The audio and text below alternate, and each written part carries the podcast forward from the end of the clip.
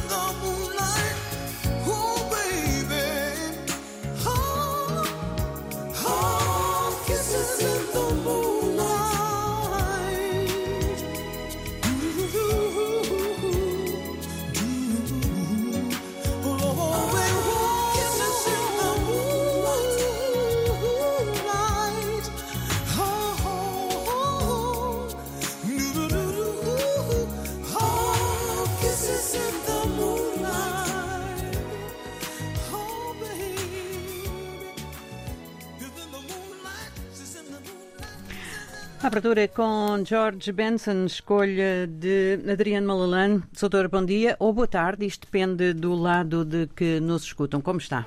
Bom dia, obrigado. Cá estamos, portanto, para fazer mais um consultório jurídico. E vamos eh, começar, como habitualmente, pelo tema da edição, setor que hoje é eh, Convenção de Arbitragem. Eh, imagino que muita gente como eu não saiba muito bem o que isto é.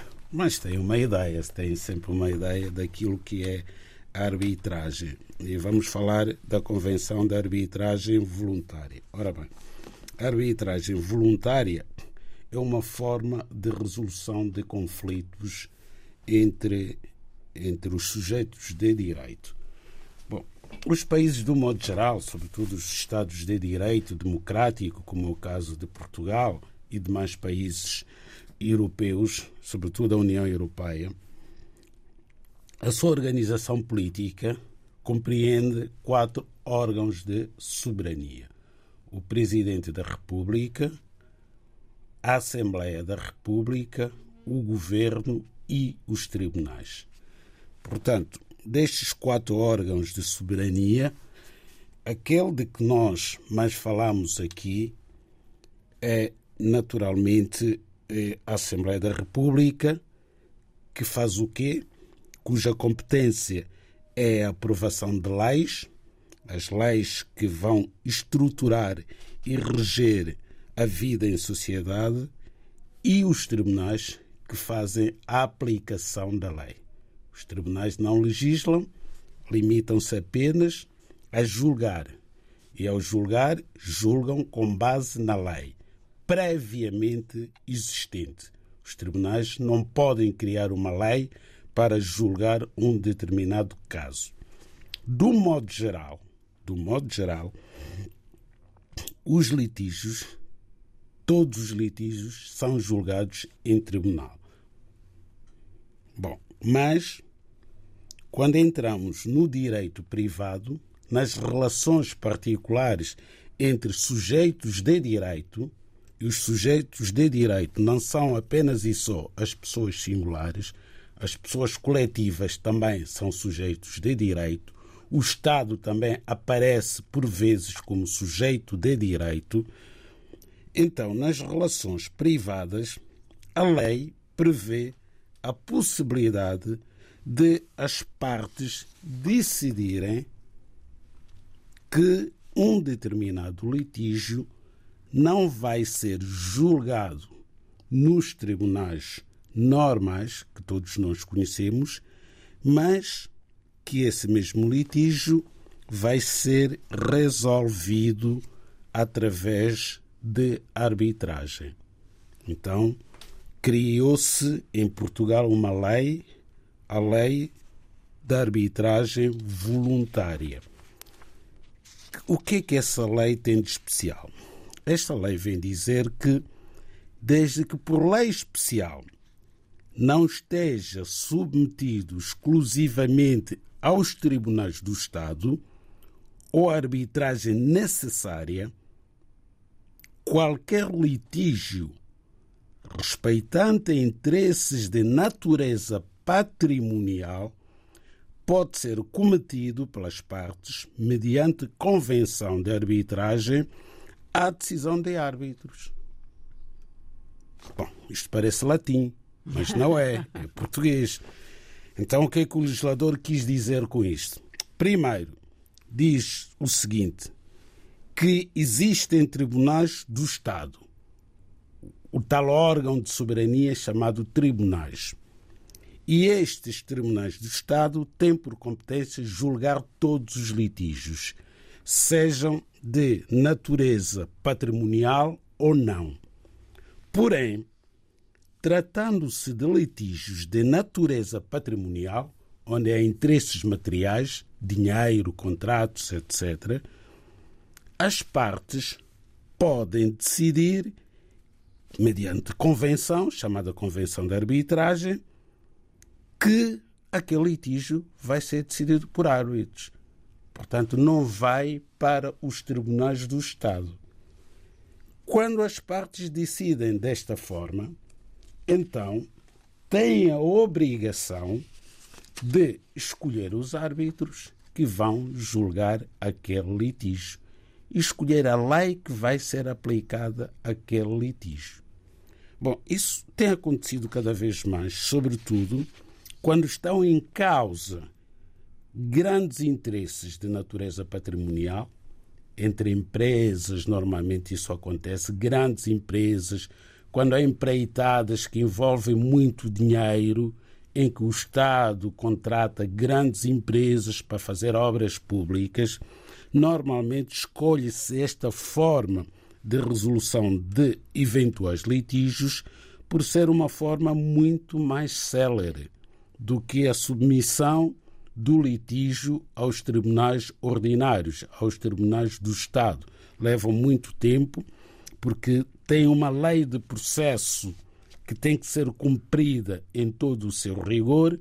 Há várias etapas, há prazos para as partes apresentarem documentos, contestarem, impugnar, o que nas convenções de arbitragem, quando o conflito é sujeito à arbitragem, existe uma Câmara, normalmente, aqui em Portugal nós temos uma Câmara de arbitragem, em que as partes normalmente eh, decidem submeter a resolução de um determinado conflito a, esse, a essa Câmara, ou então escolhem árbitros. Cada um nomeia o seu árbitro, os árbitros encontram-se, reúnem-se e escolhem um terceiro árbitro. Então temos três árbitros: um que vai defender o interesse da parte que o escolheu, o outro árbitro vai defender o interesse da outra parte e temos um terceiro árbitro que vai desempatar naturalmente quando chegar o momento de tomar a decisão final. É, importa referir aqui um caso concreto que já aconteceu aqui em Portugal e provavelmente noutros sítios, que foi as partes decidirem que iriam submeter um determinado litígio à, à resolução, à sua resolução através da arbitragem.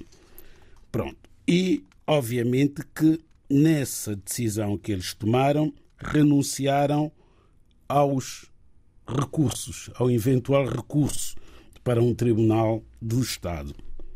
Mas acordaram que a decisão final, caso não fosse do agrado hum, de ambas as partes, poderia estar sujeito a recurso. Portanto, houve aqui, de facto, uma contradição ao escolher a arbitragem, portanto, afastaram o litígio da competência dos tribunais do Estado e, ao mesmo tempo, eh, incluíram ali uma cláusula que previa, portanto, eh, o recurso ou a submissão da decisão aos recursos normais do Estado.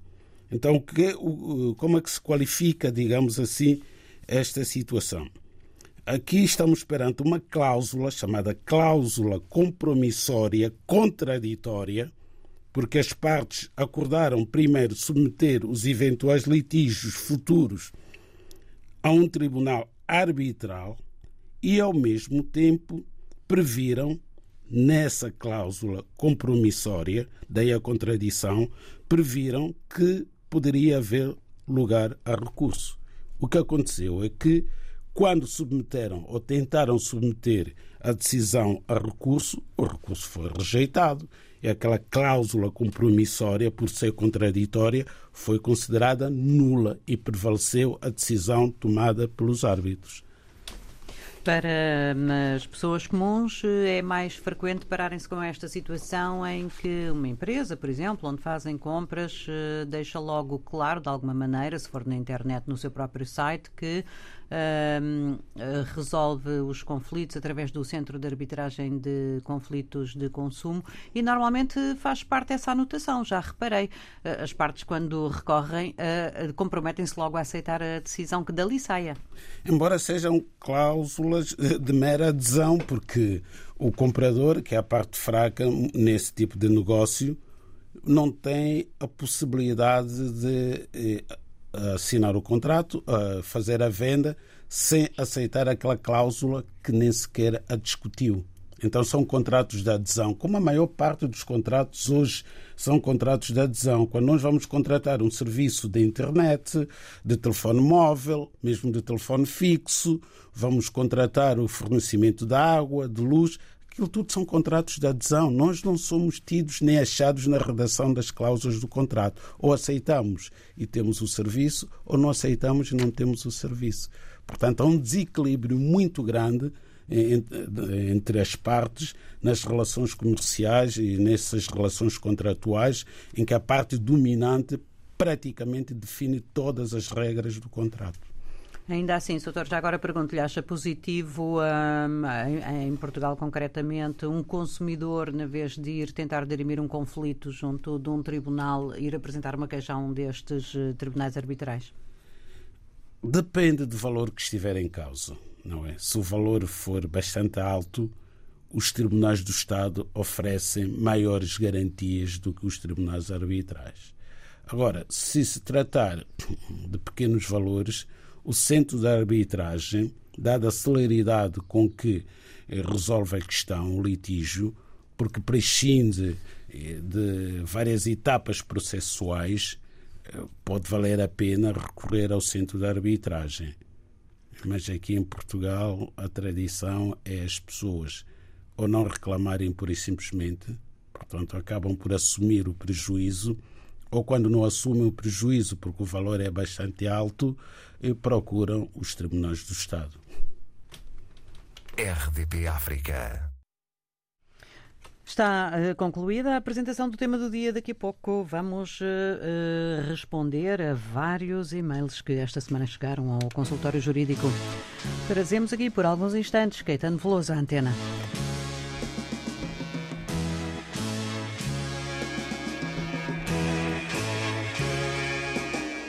Caminhando contra o vento, sem lenço, sem documento, no sol de quase dezembro, eu vou. O sol se reparte em crimes, espaçonaves, guerrilhas, encardinales bonitas, eu vou.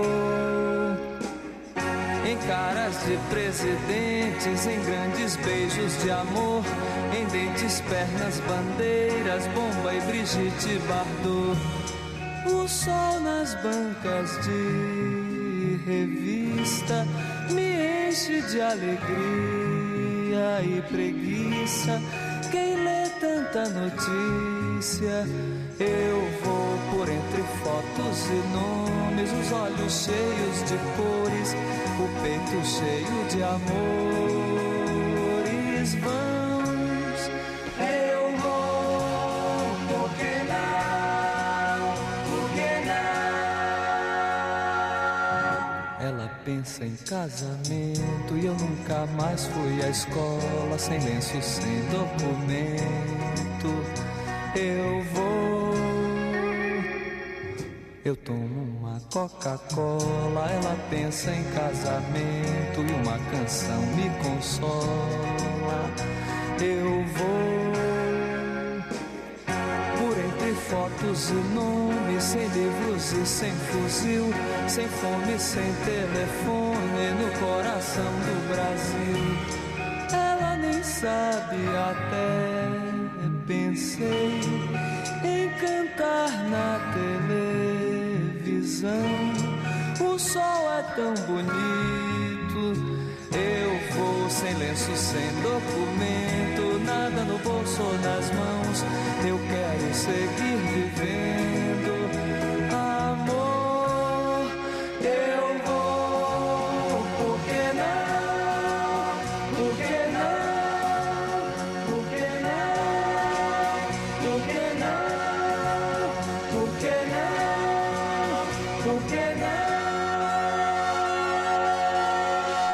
Caetano Veloso deixou aqui um- uma música que se chama, uma canção que se chama Alegria, Alegria, que é normalmente aquilo que nos eh, falta quando temos eh, questões legais pendentes ou por resolver, não é? Como alguns dos ouvintes do consultório jurídico têm, vamos então eh, eh, pôr aqui hum, em antena algumas das questões que chegaram por e-mail para resposta agora.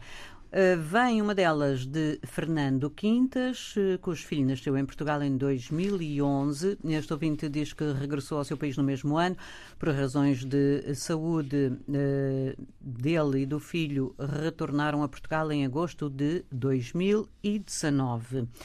Ora, o Sr. Fernando Quintas diz: Antes da pandemia eu trabalhava e cumpria sempre os meus deveres de cidadão com os impostos, renda de casa, segurança social e mais obrigações previstas na lei. Com a chegada da pandemia e consequente confinamento, perdi o emprego, perdi capacidade tributária por falta de rendimento.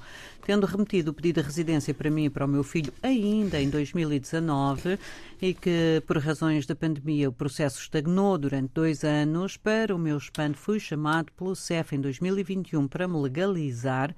Depois de entregar os documentos solicitados, fui informado de que não posso me legalizar porque não tenho os descontos em dia. Então a pergunta é: como poderia ter os descontos em dia sem emprego e sem rendimento por causa da pandemia? Como pode o CEF condicionar a legalização das pessoas com o processo em curso há dois anos por causa da pandemia de Covid-19? Está feita, está feita a pergunta. As, as perguntas. Estão feitas as perguntas, mas É, Mas a resposta não, não é, a não é resposta óbvia. é difícil, não é? Nós não podemos.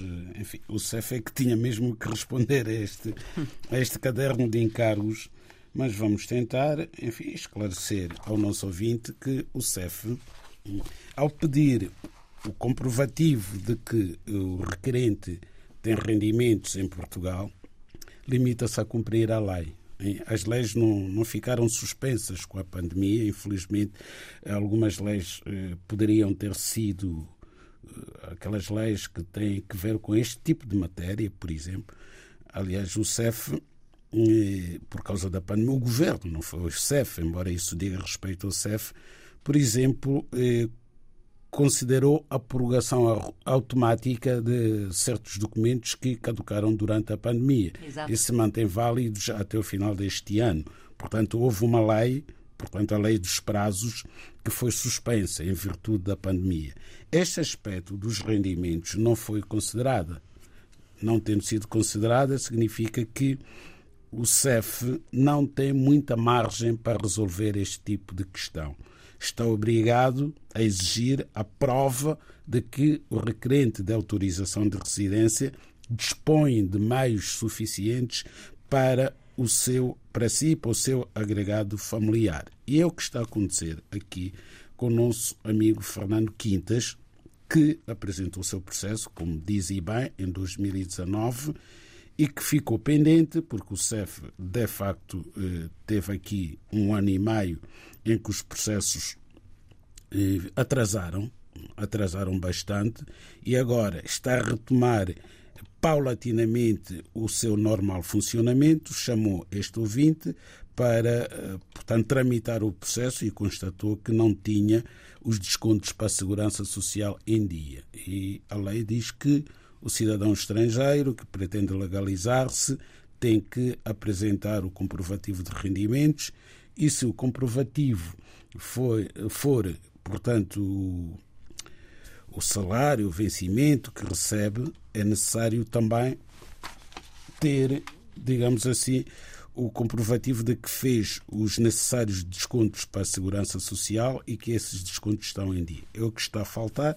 O que é que o nosso ouvinte poderá fazer é, é quando tiver pelo menos seis meses de descontos em dia, tentar voltar para o CEF, fazer um novo reagendamento, porque já perdeu aquele, aquele agendamento que tinha, tentar fazer um novo reagendamento para apresentar esses documentos em falta. É a única possibilidade que tem. Não estou a ver a hipótese do CEF derrogar por iniciativa própria a lei e considerar que, numa circunstância destas, poderá atribuir autorização de residência sem esse comprovativo de rendimentos e respectivos descontos para a segurança social. Portanto, eh, está respondida esta mensagem. Passamos à próxima. Vem de Manuel Pina. Tenho dois filhos eh, de 6 e 10 anos de idade, estudantes. Vivem em Portugal com a avó há mais de dois anos e todos em situação irregular. Os pais das crianças trabalham em Angola e, por terem vistos de múltiplas entradas nos passaportes, deslocam-se várias vezes a Portugal para visitas e apoios aos respectivos membros da família. Todos são angolanos. Então, este ouvinte Manuel Pina pretende saber o que fazer para obter autorização de residência para as crianças e a avó que não tem vínculo laboral em Portugal. Também pergunto se será aconselhável o pai ou a mãe decidirem ficar em Portugal para solicitarem a residência. É uma questão algo complexa. Complexa. São dois filhos, dois irmãos, um de 6 e o outro de 10 anos de idade, ambos estudantes. Portanto, ainda estão no ensino básico, Sim. pelo menos um deles. Vive em Portugal com a sua avó há mais de dois anos, em situa- todos em situação irregular. Isto é, a avó não tem autorização de residência, os netos também não. Ora, a avó é responsável eh, dos netos, do ponto de vista legal. Portanto, é a avó que está a exercer as responsabilidades parentais. Desde logo, nesta situação, isto não tem nada a ver com a autorização de residência, tem a ver com a situação legal das crianças, que não podem ser confiadas à sua avó sem a necessária habilitação legal. Então a avó deve ir ao Tribunal de Família Menores da área de residência requerer regulação das responsabilidades parentais dos seus netos, porque ela é que responde por estes menores em Portugal. É o primeiro aspecto. Se lhe for atribuída eh, a tutela, digamos assim, destes, destes menores, ainda assim todos eles vão continuar em situação irregular. Agora passamos para o lado da regularização. Porquê? Porque a avó não tem autorização de residência e prov- provavelmente nem poderá ter. Eh, Os menores, mesmo que sejam tutelados pela avó, uma vez que ela, por sua vez, está em situação irregular, não pode eh, nada fazer para que os netos também estejam em situação regular. O que é que nos parece que poderá acontecer aqui? O que poderá acontecer é um dos progenitores, o pai ou a mãe, decidir ficar em Portugal e esse sim pode fazer um agendamento no CEF a solicitar autorização de residência para os menores por se encontrarem a estudar em Portugal. E, eventualmente, poderá ser concedida autorização de residência aos menores, só pelo facto de estarem a estudar em Portugal. E, ao mesmo tempo, ser concedida autorização de residência ao pai ou à mãe, porque os menores têm que ter alguém responsável por eles, legal em Portugal. Então, no mesmo ato, em simultâneo, o CEF costuma fazer isto para ajudar as pessoas, atribui autorização de residência aos menores e aos pais para poderem responsabilizar-se, porque têm que se responsabilizar. Os menores não podem ter autorização de residência sem terem alguém em situação legal a responsabilizar-se por eles. É uma hipótese, mas o facto de nenhum deles ter nascido em Portugal, os menores, portanto, o facto de não terem nascido em Portugal, e mesmo que tivessem nascido, só pelo facto de se terem ausentado para Angola, perdem automaticamente aquele direito próprio de terem autorização de residência pelo nascimento em Portugal. Ah. É, A lei vem dizer que qualquer criança nascida em Portugal tem direito, de facto, à autorização de residência, conquanto não tenha se ausentado do país. Nunca, por eh, período nenhum. Período nenhum. O melhor é obter autorização de residência e só quando o menor tiver autorização de residência é que os pais podem sair com ele. Agora, se os pais estiverem em situação legal em Portugal, já não é obrigatório que o menor nunca tenha saído. Até porque é muito mais fácil o menor obter autorização de residência se os pais já forem residentes. E agora até obter a nacionalidade portuguesa, o menor. Já não é só autorização de residência. E Desde que os pais estejam legais em Portugal, o menor há mais de um ano esteja. Nem têm que estar legais. Desde que os pais estejam a viver em Portugal há mais de um ano, à data do nascimento do menor, o menor já nasce com a cidadania portuguesa originária. Se porventura os pais não quiserem que o filho fique português, que também é um direito, temos que pensar nisso, e não pode passar a ideia de que todo o pai que tem um filho em Portugal quer que o filho seja português. Não é assim. Se os pais não quiserem que o filho seja português, têm que o declarar. Portanto, aqui praticamente já houve uma inversão. De antes eram os pais que tinham que requerer. Agora não. Oficiosamente o Estado português atribui, concede a nacionalidade portuguesa. Então são os pais que têm que, no ato do registro, declararem que não querem que o seu filho seja português. Muito bem, então ficam aqui estas hipóteses. Vamos avançar para o próximo e-mail, que é um longo, muito longo e-mail enviado por Walter Brain da Costa, hum, que agradece o empenho e a força de vontade dos que estão a dar o máximo para o bem maior e que quer saber o que fazer eh, para que a mãe, ele diz assim: o que fazer para que a minha mãe, como eu, que sendo filho, pudéssemos dar passos e usufruirmos daquilo que também temos por direito, que é sermos portugueses. A mãe, a senhora Adelina Maria da Costa, eh, quer tratar de documento português, pelo que é descendente português, nasceu em São Tomé em 1975, em 12 de 7 de 1975, e somente registrado pelo pai, segundo a cédula, em 1976. É filha de pai dito colono, Artur da Costa, e neta do próprio português nativo de nome José Manuel da Costa. O desejo de tratar documentos está cada vez mais, sendo que tem os filhos que estão a crescer e outras coisas. A sua irmã mais velha, de nome Gracinda da Costa Dias, já é portuguesa, desde aproximadamente 2011-2012, de passaporte, número diz o passaporte, nascida em 1952.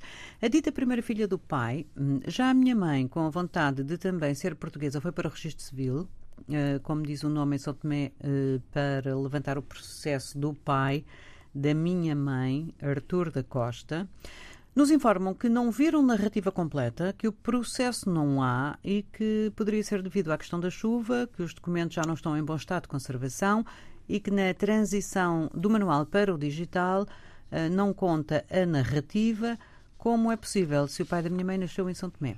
Por outro lado, eh, queria saber se os dados do documento que a tia tratou para se nacionalizar eh, não pode ser levantado para ajudar neste processo. Pois bem, eh, temos também aqui uma série de questões que o Walter Costa nos coloca. E tudo em torno da questão da nacionalidade portuguesa. Já Exatamente. Estamos, já estamos habituados. Ora bem, a mãe do Sr. Walter Costa nasceu em São Tomé e Príncipe em 1975. Mas 12 somente registada em 1976. 1976. Não há problema nenhum, desde que tenha sido o pai português não é, a fazer o registro e tenha assinado o respectivo assento de nascimento. Isso terá acontecido muito provavelmente. Agora, o problema é que a mãe não consegue localizar o seu assento de nascimento para extrair a respectiva certidão. Ora, sem a certidão de nascimento da mãe do Sr. Walter Costa, não é, emitida pelas autoridades de São Tomé e Príncipe, e legalizada no Consulado de Portugal em São Tomé, não é possível instruir o processo de nacionalidade da mãe com base no facto de ser filha de pai português ou neta de avô português. Essa questão tem que ser resolvida em São Tomé e Príncipe. Se os documentos já não existem, não há nada a fazer. Esta senhora poderá, eventualmente um dia, vir a ser portuguesa, mas pelo tempo de residência legal em Portugal e não pela sua ascendência portuguesa. Que ela não consegue provar, Não embora. consegue provar. Eh, eh, Pois, dá-me dá aqui a ideia que este ouvinte eh, gostaria que, mas provavelmente do ponto de vista legal isso não é possível, ah, os documentos da irmã dela. Eh, pudessem, com- pudessem ajudar a comprovar a própria Não ascendência ajuda. dela, mas isso não. Não ajuda. Cada processo é um processo. a tia do Walter Costa, irmã da mãe, felizmente pôde trazer de São Tomé e Príncipe essa certidão e as autoridades portuguesas, por lei, estão, estavam obrigadas, e assim procederam, consideram a nacionalidade portuguesa originária a tia do Walter Costa. A mãe, infelizmente, quando foi à conservatória, já não encontrou nos registros o seu assento de nascimento. Portanto, esse é um problema de São Tomé e Príncipe, não tem nada a ver com a ordem jurídica portuguesa.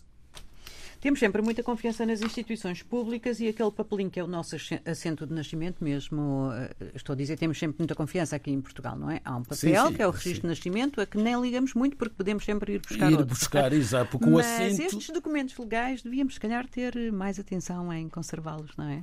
Ah, sim, mas eh, não, hoje em dia com a informatização eh, já não, não faz muito sentido. Já nunca se perde não, não, nada. Na hora nós extraímos. Mas a- aposto que o doutor ainda tem a sua cédula lá em casa. Sim, sim, sim, claro. sim, sim, de batismo, de batismo. Eu primeiro trabalhei com assento de batismo, Aham. com a certidão de batismo.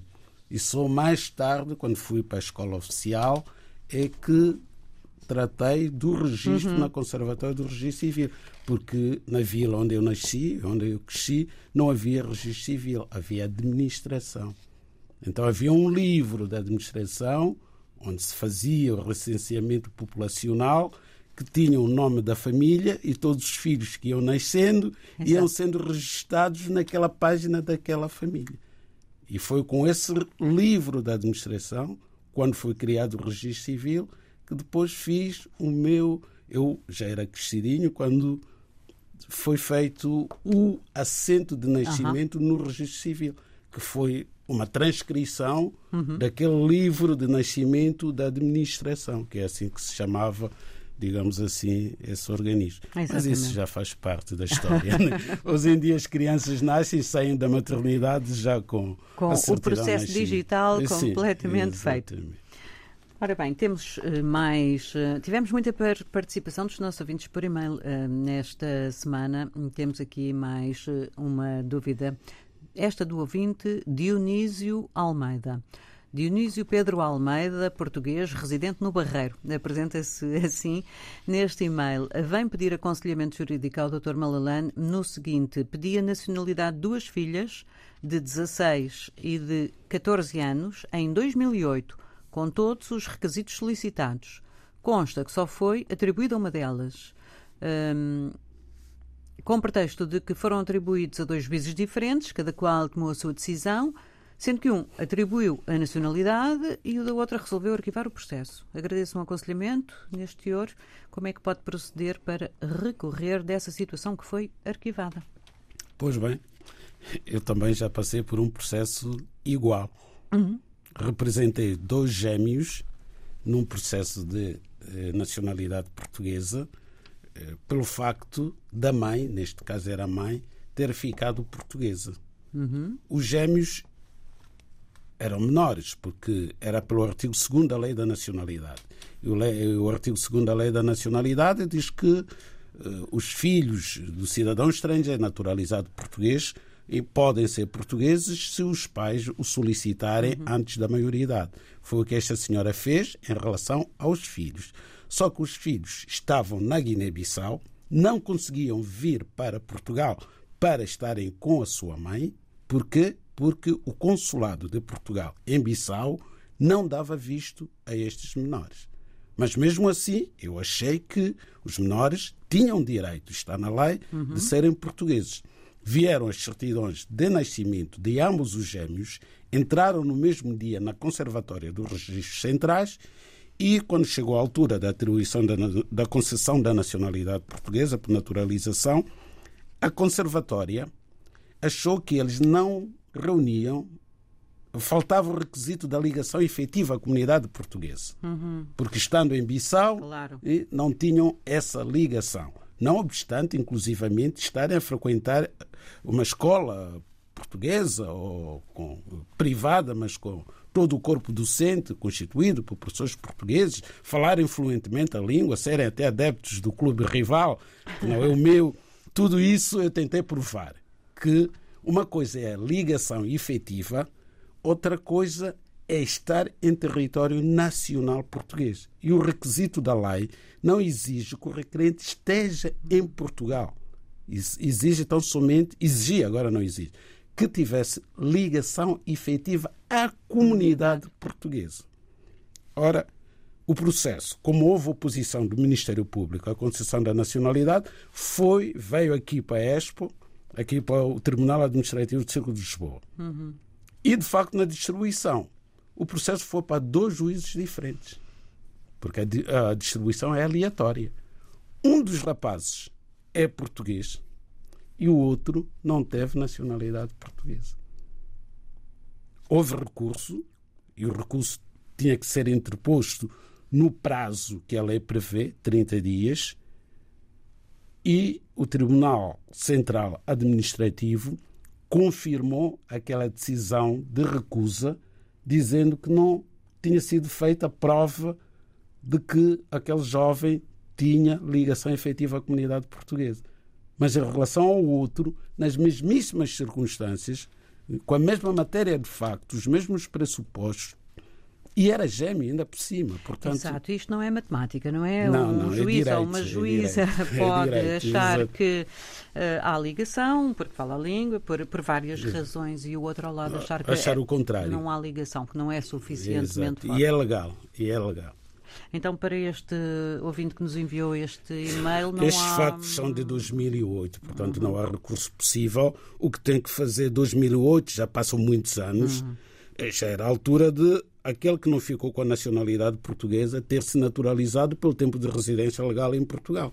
Não creio que não tenha, eh, portanto, autorização de residência até a data com mais de cinco anos de residência em Portugal. Portanto, só tem que seguir, esquece- que seguir outro caminho para... Sim, outro caminho, Exato. exato. Já são maiores por si próprios. Por si próprio, aquele que não ficou cidadão português pode requerer a sua naturalização. Muito bem. Vamos para. eh, eu ia dizer o último e-mail, mas ainda estou aqui a ver várias folhas de papel e o tempo está a andar. Estamos a 10 minutos da uma da tarde em Portugal. Eh, vamos avançar aqui para o e-mail de Rodolfo Braz Gomes. Olha, Gomes como eu. Eu, Rodolfo Braz Gomes, sou guionista de cinema, tenho uma empresa produtora de cinema em Lisboa e fiz o curso de direção de cine. Não tenho residência em Portugal. Como posso fazer para ter o cartão azul da União Europeia em Portugal?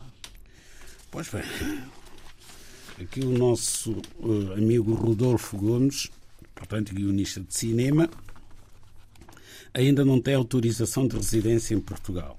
E, Se não tem autorização de residência em Portugal, por maioria de razão, não pode ter cartão azul da União Europeia, que é um passo que só se dá quando a pessoa já está em situação legal em Portugal quanto à autorização de residência. O que nós poderíamos eh, sugerir aqui ao nosso ouvinte é, desde logo, requerer autorização de residência em Portugal, com base no artigo 123 da Lei de Estrangeiros, que prevê o regime excepcional, que diz que eh, os cidadãos estrangeiros podem, excepcionalmente, com base em situações, em razões de natureza eh, excepcional, requerer autorização de residência, eh, nomeadamente por razões de interesse público decorrentes do exercício de uma atividade relevante no domínio científico, cultural, desportivo, económico ou social.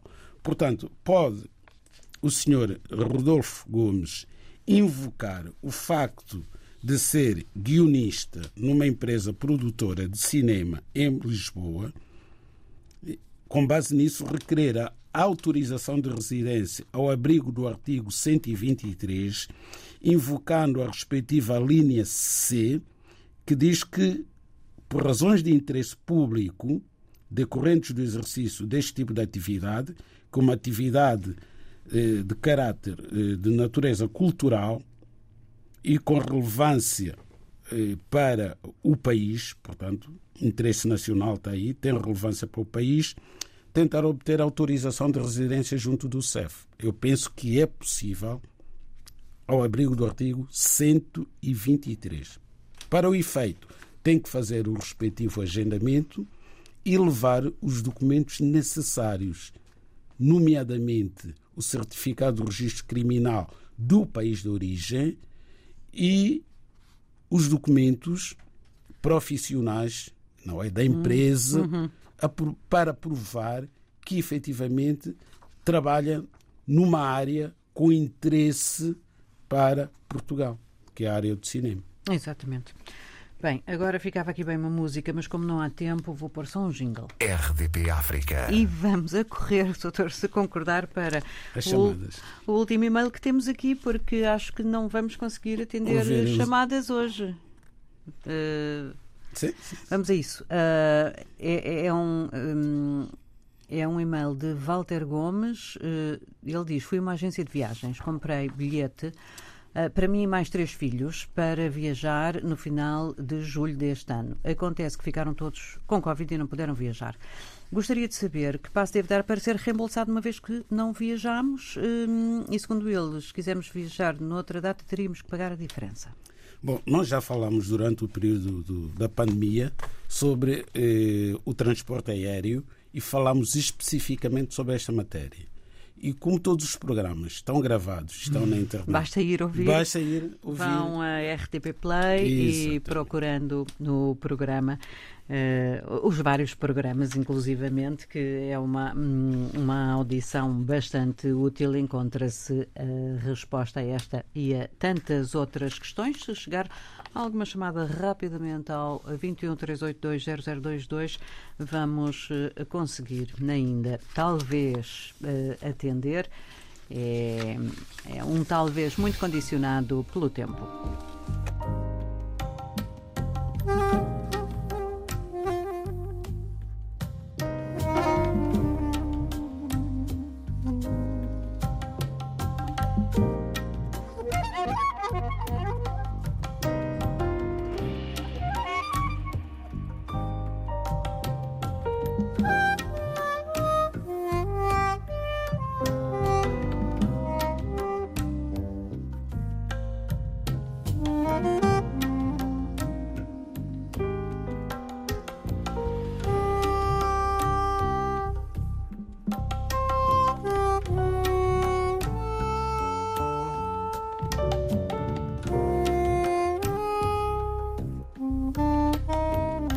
Ora bem, temos aqui em linha o ouvinte Helder Semedo, se não caiu. Estou, bom dia? Acho que caiu mesmo.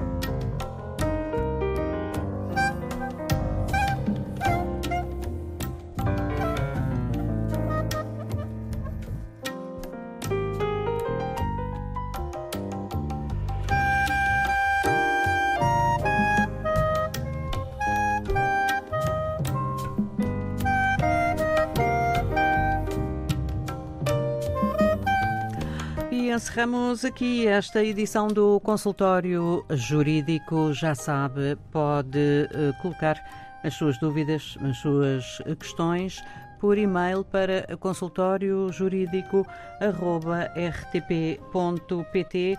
Em cada sábado terá depois a hipótese de escutar a resposta à sua exposição. Dançámos o Cola San João nas ruas do Mindelo.